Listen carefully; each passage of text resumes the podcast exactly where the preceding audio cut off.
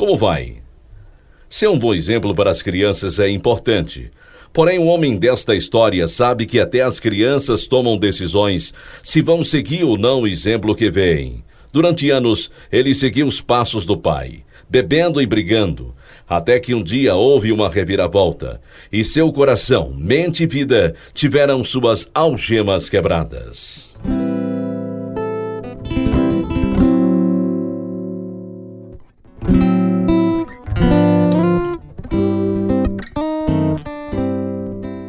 Histórias de vida real, de pessoas de verdade, que proclamam as boas novas, apresentamos Algemas Quebradas, produzidas em Chicago, Estados Unidos, pela missão Pacific Garden. Chegar até esta missão é o primeiro passo para uma longa estrada até a recuperação para os sem-teto. A missão mantém as portas abertas 24 horas por dia, sete dias por semana para as almas perdidas, apavoradas com o futuro e marcadas pelo passado oferecendo cuidados médicos e odontológicos gratuitos, comida, roupa e um lugar seguro para dormir. O preenchimento das necessidades físicas só é menor do que o preenchimento do vazio que existe dentro de cada pessoa e que as leva ao desespero. Pastores e conselheiros compartilham o amor de Deus, de modo que cada uma possa dar o passo mais importante de todos para uma nova vida, como este homem nossa história para a irradiação ao redor do mundo, eis o programa número 2638 do seriado Algemas Quebradas. O programa que faz você olhar para dentro de si mesmo e pensar.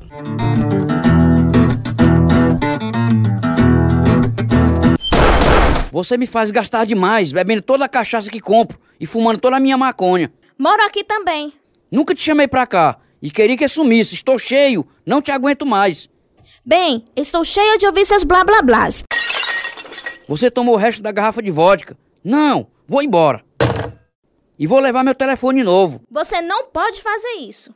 Veja só, mocinha. Eu comprei ele e ele vai ficar comigo. Você tá doido, Ricardo, doido. Estou mesmo. Aproveite e leve seu irmão idiota para longe daqui. Olha só o que fez, trogodito estúpido. Quebrou minha mesa. Não foi de propósito, ele caiu. Olhe só, o dente dele cortou minha mão e está saindo sangue. Você não tinha o direito de bater nele assim, seu grosso. Vou fazer você engolir a perna dessa mesa, seu inútil. Ai. Pare, Ricardo, Ai. você vai matá-lo.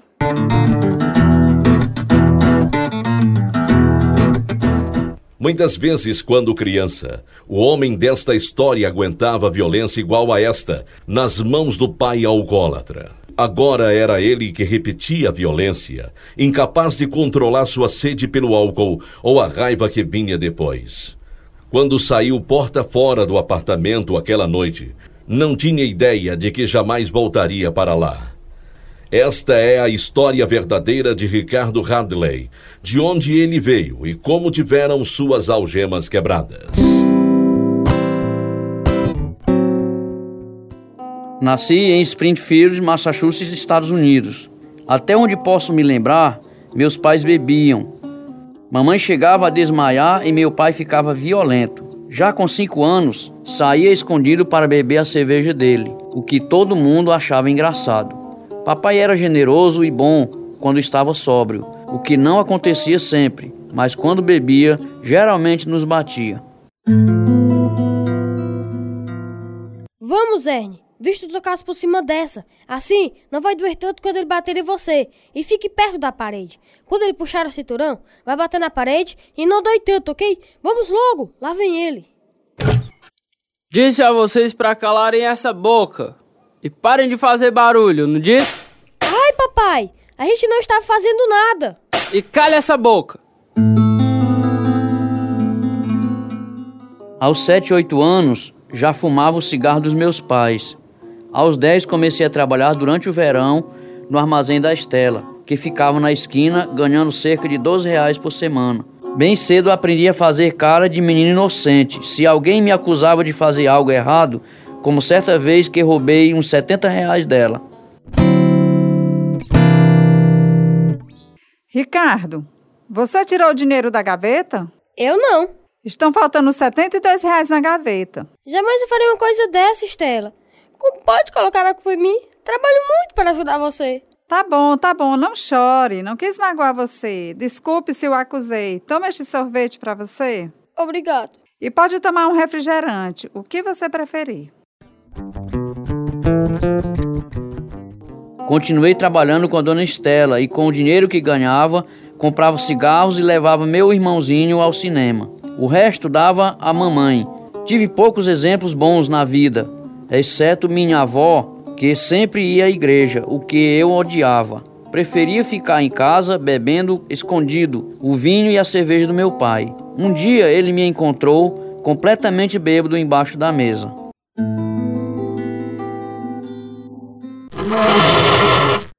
O que é que você está fazendo aí embaixo da mesa, Ricardo?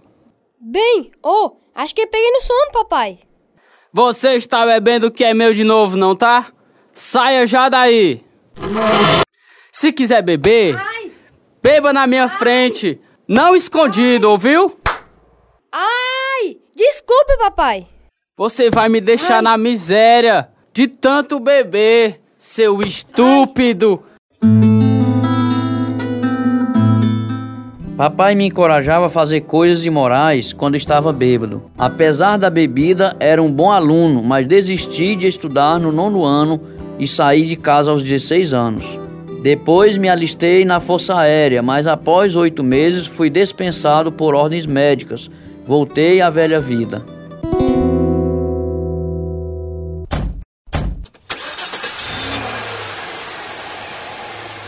Bora, Ricardo. Só uma cheiradinha. Ah, é muito legal. Não adianta, Eduardo. Não consigo viajar. Já tentei. Dessa vez você consegue, vai. Tá bem. Mas você está acabando sua droga todinha. Ah. E como é que vai o serviço de garçom? É ótimo. Convenci o dono a me deixar beber no trabalho. Disse-lhe que sabia me controlar. Se os fregueses pagassem bebida para mim, seria mais dinheiro no bolso dele. Ah, cara, tu é sabido mesmo. Agora prende a respiração. É um emprego legal para arranjar mulher. Tá vendo? Já começou a viajar, não foi? é legal.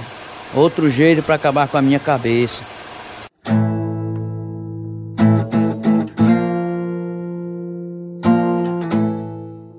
Um traficante que era meu amigo me disse depois: nunca toque em droga nenhuma que não puder fumar. Por isso nunca usei coisa pesada, nem na veia. Beber era minha preferência. Ganhava um bom dinheirinho polindo metal, mas roubava a cada oportunidade que aparecia. Como no dia em que um freguês deixou 50 reais no bar, enquanto ia ao banheiro. Peguei o dinheiro, quando o cara voltou, procurou a grana em todo lugar. Ei, cara, tenho certeza que estava com 50 reais, mas não sei onde botei. Já olhou nos bolsos? Já não está na carteira nem nos bolsos. E agora o que eu vou fazer? Relaxa. O dono disse que não precisava pagar a bebida. Tudo bem. O problema é que tenho que levar comida para minha esposa e meus filhos. Você tá ferrado mesmo, hein? Ei, cara, esse dinheiro é teu? Achei lá no chão do banheiro. É, amigo. Puxa, que bom que você é honesto. Ainda bem que deu tudo certo. Ei, amigo, posso te pagar uma dose? Não, vá comprar comida da sua casa. Não posso deixar de pensar nisso. Devo ter um anjo da guarda. Acredita nessa coisa? Todo mundo acredita em alguma coisa. Eu acredito que vou tomar uma dose. Cada vez que alguém tentava me falar sobre Deus, dizia-lhes que isto era para idiotas iguais a eles. Quando me davam folhetos, acusava-os de estarem destruindo as florestas. Era uma pessoa horrível por dentro. Trabalhava em vários bares, aumentando minhas chances de conhecer mais mulheres. A imoralidade que meu pai me ensinara quando eu era menino distorcia minha compreensão do que era amor. Quando fiz 20 anos, comecei a morar com Amber, que tinha 15 anos a mais que eu. Moramos juntos durante 10 anos e tivemos um filho. Quando ele estava com 6 anos, a gente se casou finalmente. De vez em quando passava pela casa dos meus pais e bebia com o papai. Que história é essa que vai se divorciar? Casou só há três anos. Mas a gente vive brigando, papai. Ela reclama porque passa o tempo todo fora de casa. É, não existe nada pior do que uma mulher ciumenta. Acredito. Ela agora deu para mandar a filha comigo quando vou trabalhar, só para me espionar. Ela acha que estou me metendo com outras mulheres. E com certeza está. Mas não no trabalho. Oh, a filha dela tem quase a sua idade e é bem bonitinha também. É, o pessoal pensa que Júlia é minha esposa. Após o divórcio, Amber e eu nos dávamos melhor e até passamos muitas noites juntos. Comecei a beber cada vez mais. Um dia, bebendo com meu pai, uma moça que morava por perto parou lá em casa e começou a me paquerar. Continuou fazendo isto por vários meses. Uma noite acabamos dormindo juntos. Mais tarde descobri uma coisa espantosa.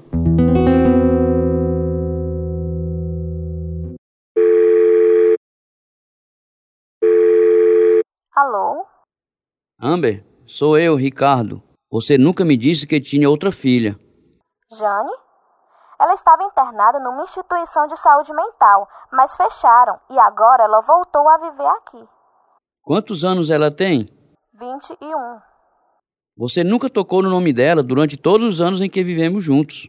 Ela não vivia aqui? De que adiantava falar? Sabe que ela vive visitando meu pai? Sei. Ela lhe perguntou se podia passar a noite? Perguntou.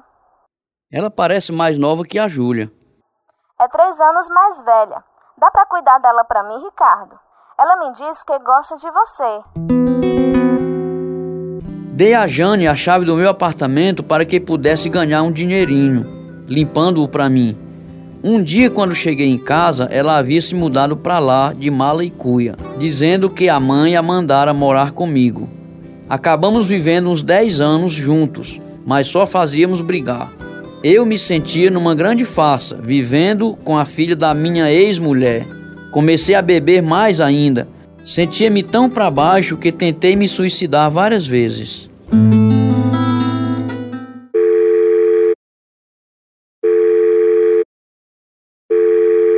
Alô, é o Eduardo. Eduardo, é o Ricardo. Será que dá para me ajudar? Tô no hospital. E o que foi que aconteceu? Tomei uma overdose de remédios e eles querem me internar no hospital de doidos. Não é que ia dar bem certinho mesmo, hein, cara? Engraçadinho, escute. Disse que ia abrir um processo contra eles. Dá pra vir aqui, fazendo de conta que é meu advogado e me tirar daqui? Meu plano funcionou, recebi alta. Minha segunda tentativa de suicídio foi só para conquistar uma menina. Fingi me enforcar, mas quase fiz de verdade. E passei duas semanas no hospital. Depois peguei aquela briga feia com o irmão da Jane e tentei matá-lo. Saí de casa aquela noite, entrei no bar mais perto e fiquei até a hora de fechar. Depois comprei umas seis latinhas de cerveja e saí andando pelos trilhos, esperando que um trem me pegasse e me tirasse daquela miséria. Saí tropeçando pelos trilhos aquela noite, 53 anos e ainda sem saber o significado da vida. O cara trabalha, joga o dinheiro pela janela e trabalha de novo. Nada fazia sentido. Uns 16 quilômetros depois, morrendo de frio, fui na direção do hospital militar. Cheguei tão bêbado que me colocaram num quarto. Quando dei por mim, estava na cadeia, acusado de estupro, assalto e espancamento com a intenção de matar. Sente-se, Ricardo. Sou seu defensor público. Olha aqui, o que está acontecendo? Nunca estuprei ninguém. Dê uma olhada. Essa mulher contou história diferente da sua. Jane, ela disse que a estuprei? Ela se jogou em cima de mim. Mudou-se para o meu apartamento sem pedir. Moramos juntos durante 10 anos e foi tudo ideia da mãe dela. Acalme-se, Ricardo. E as outras acusações? Que bateu no irmão dela e tentou matá-lo? Ele quebrou minha mesa de centro, por isso o esmurrei. Isto é agressão e espancamento, mas não é tentativa de assassinato. Bem, tentei enfiar-lhe a perna da mesa goela abaixo, mas algo me fez parar. Hum. Alguma circunstância atenuante? Estava completamente bêbado. Como se considera? Culpado ou inocente? Inocente. Meu desejo era de me vingar, à medida que as semanas iam se passando e eu continuava preso. Então notei umas mulheres numa outra parte da cadeia indo à direção do edifício onde havia estudos bíblicos. Me inscrevi nos estudos para que pudesse conhecer algumas delas. Ei, com licença, é aqui o estudo bíblico? Com certeza. Pegue uma Bíblia e sente-se. Já ouvi antes? Não, é a primeira vez. Cadê todas as mulheres? Elas vão para a reunião delas. É em outra parte do edifício. Elas não vêm à nossa. Que chato. Queria conhecê-las. Você pode se concentrar melhor na palavra, só com a turma dos rapazes. Não é isso que eu penso. Continuei a assistir os estudos bíblicos por todos os motivos errados, para sair da cela e fazer trocas com os outros presos. No começo nem prestava atenção ao que estavam falando. Depois notei que havia uns dois presos que sempre estavam alegres, cantando e batendo palmas. Pensei que estivessem drogados e logo quis um pouco também. Até me matriculei em outros estudos bíblicos para que pudesse ficar de olho neles.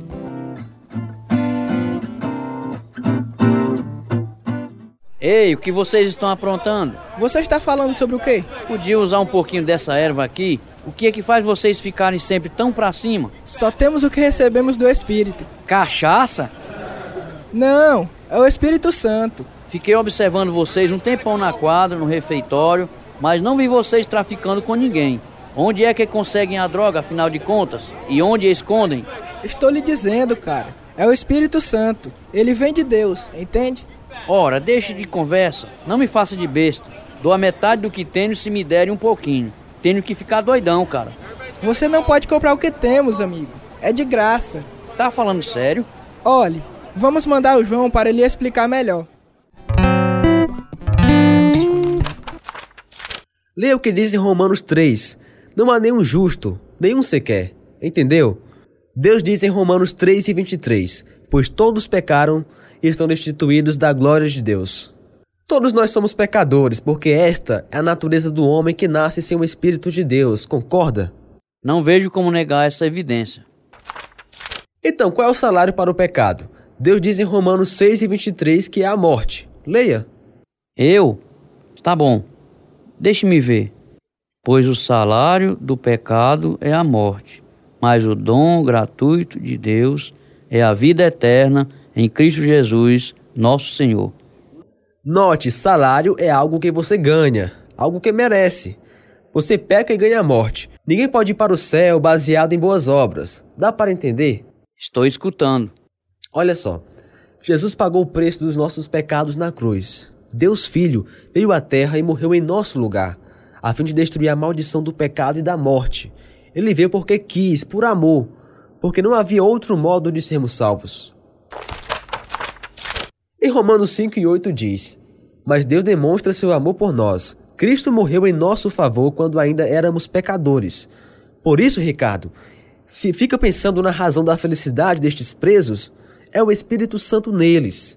É porque foram libertos da maldição do pecado e da morte. Estão livres da culpa e da vergonha. E foi Jesus quem os libertou. É só por isso que ficam assim? Não, há muito mais, Ricardo. Quando a gente recebe Cristo como Salvador, crendo que Deus o enviou para morrer em nosso lugar, que ele ressuscitou para nos dar a vida eterna, então Deus coloca o Espírito Santo em nós como um selo, uma promessa de que vamos morar no céu com ele um dia. Ele nos ajuda a viver do modo certo, Ricardo, e isto traz muita felicidade.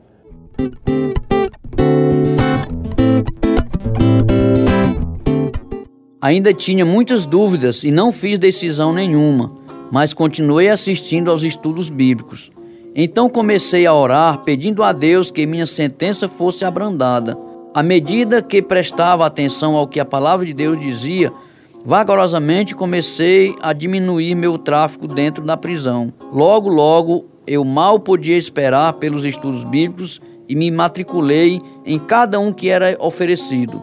As escrituras estavam me mudando. Finalmente parei de traficar. Uma noite ajoelhei-me ao lado da cama e comecei a orar. Senhor, sou um pecador horrível. Perdoe-me por tirar dinheiro do meu pai aquele dia e mentir. Perdoe-me também por dizer todos aqueles palavrões ao rapaz que me deu um folheto. Fico tão envergonhado sobre o que disse a tua palavra. Por favor, me perdoe todas as mulheres de quem eu me aproveitei. Ó oh, Senhor, ó oh Deus, tem compaixão de mim, Senhor. Como o Senhor pode me amar? Fico tão triste por não ter ido a Ti antes de fazer toda esta bagunça na minha vida. Sim, Senhor, eu me lembro de tudo. Perdoe-me, ó Pai, em nome de Jesus.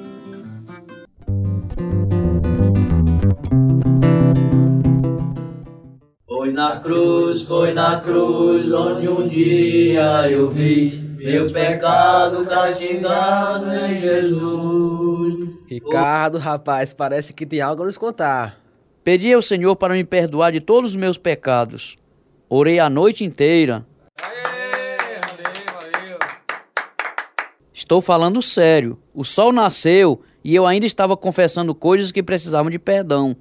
Deus é fiel, meu amigo. Se confessarmos os nossos pecados, Ele é fiel e justo para perdoar os nossos pecados e nos purificar de toda injustiça. Acredito piamente. Senti-me tão bem, mesmo tendo passado a noite toda acordado.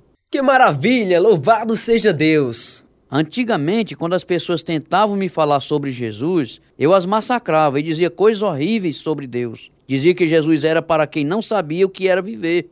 Mas agora sei. Amém. Amo esses estudos bíblicos. Antigamente mangava da Bíblia. Até usei uma para servir de calço para uma mesa quebrada. Agora posso ver que é ela um calço para um homem quebrantado.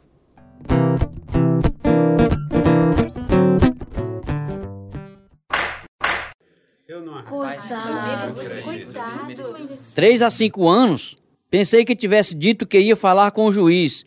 Pensei que tivesse dito que ia ficar preso só uns meses. Estou muito surpreso em relação a seu caso, Ricardo. Não esperava isso. Você não tem antecedentes criminais. Muitíssimo obrigado. Tenho certeza que você só vai receber um terço da pena e vai estar fora daqui em menos de dois anos. Por causa da natureza violenta do crime, tive que ficar preso os cinco anos. Ninguém nunca veio me visitar, porque tinha vivido de maneira tão escandalosa. Por isso continuei ocupado com os estudos bíblicos, até mesmo por correspondência, o tempo todo em que fiquei preso. Quando saí da cadeia, tive que servir dois anos de condicional e assistir um programa de reabilitação. Então escrevi a uma casa de reabilitação de uma missão em Springfield, mas eles não me aceitaram. Minha irmã então deixou-me morar com ela enquanto procurava um programa cristão de reabilitação. Olá, Ricardo, e aí? Você não pode acreditar no que aconteceu, Bárbara. Estava na parada do ônibus quando vi a rua onde fica a casa de reabilitação da missão. Queria ir lá e agradecer-lhes por terem respondido minha carta, mesmo que não tivessem me aceito no programa, mas não queria perder o ônibus. E aí, você não foi lá?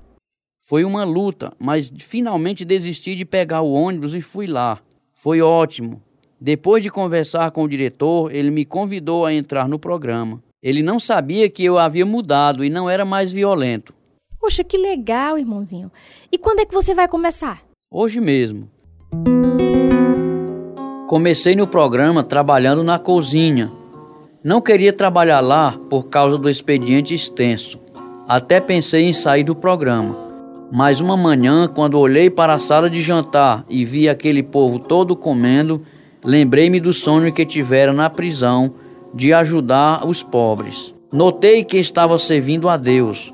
Dali em diante adorei trabalhar na cozinha. De vez em quando esbarrava com velhos amigos na rua.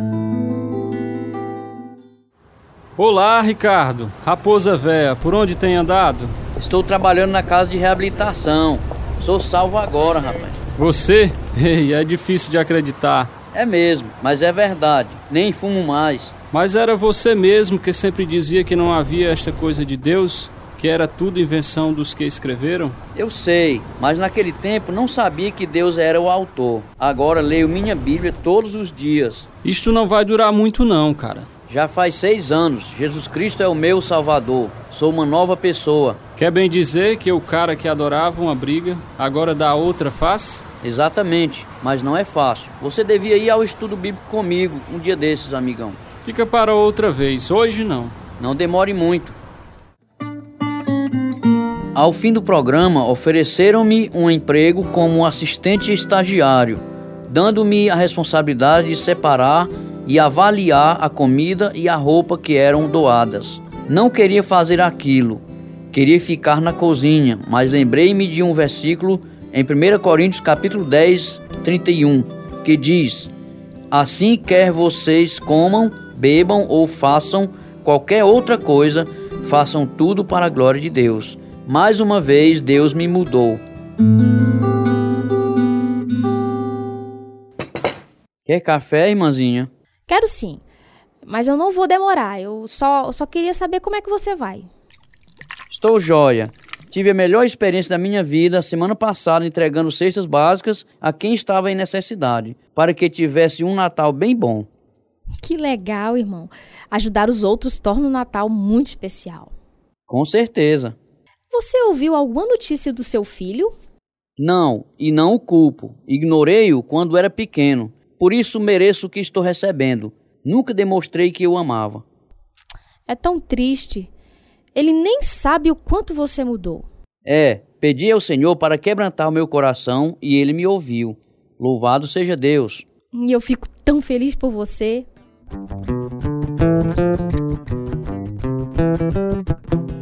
Jesus tirou o fardo pesado de pecados que levava em meus ombros. Posso agora aceitar a responsabilidade pelo meu passado e buscar a sua direção para o meu futuro. Jesus disse em Mateus capítulo 21, versículo 21. Jesus respondeu: Eu lhes asseguro que se vocês tiverem fé e não duvidarem, poderão fazer não somente o que foi feito à figueira, mas também dizer a este monte: Levante-se e atire-se ao mar, e assim será feito. Ele removeu montanhas da minha vida, álcool, drogas, raiva. Sei que posso tudo naquele que me fortalece. 1 a João capítulo 5, versículos 11 e 12 dizem: E este é o testemunho. Deus nos deu a vida eterna, e essa vida está em seu Filho. Quem tem o Filho tem a vida. Quem não tem o Filho de Deus não tem a vida. Esperamos que o testemunho de Ricardo Hadley tenha ajudado você a compreender o amor e o perdão de Deus que são seus. Basta pedir-lhe. Se precisar de ajuda, a fim de fazer esta decisão crucial para ter uma vida nova em Cristo, entre em contato conosco. Nosso endereço é Caixa Postal 1, CEP 62200, Nova Russas, Ceará, Brasil. Nosso e-mail é algemasquebradas@hotmail.com e o telefone de contato é 0 operadora 88 3672 1050. Este é o programa número 2638. Fizeram parte desta história verdadeira de Ricardo Hadley os seguintes atores: Adílio Miranda, Antônio Carlos, Celina Magalhães, Eduardo Pontes, Eliésio Farias, Israel Paiva, João Carvalho, João Lucas Barroso, Júlio César, Kátia Mendonça, Letícia Alves e Marcelo Farias. Tradução: Edissa Soares e Clenilton Malaquias. Direção: Timóteo e Lina Golsen. Produção: João Carvalho. Música: Ismael Duarte e Heriberto Silva. E eu sou George Hércules. Algemas Quebradas foi gravado nos estúdios da Rádio Ceará, Nova Russas, Ceará, Brasil.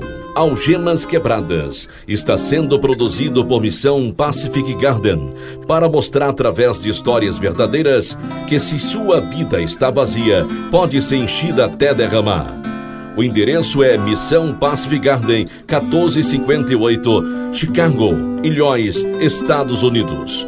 O endereço em Brasil é Algemas Quebradas, Caixa Postal número 1, CEP 62200, Nova Rússia, Ceará.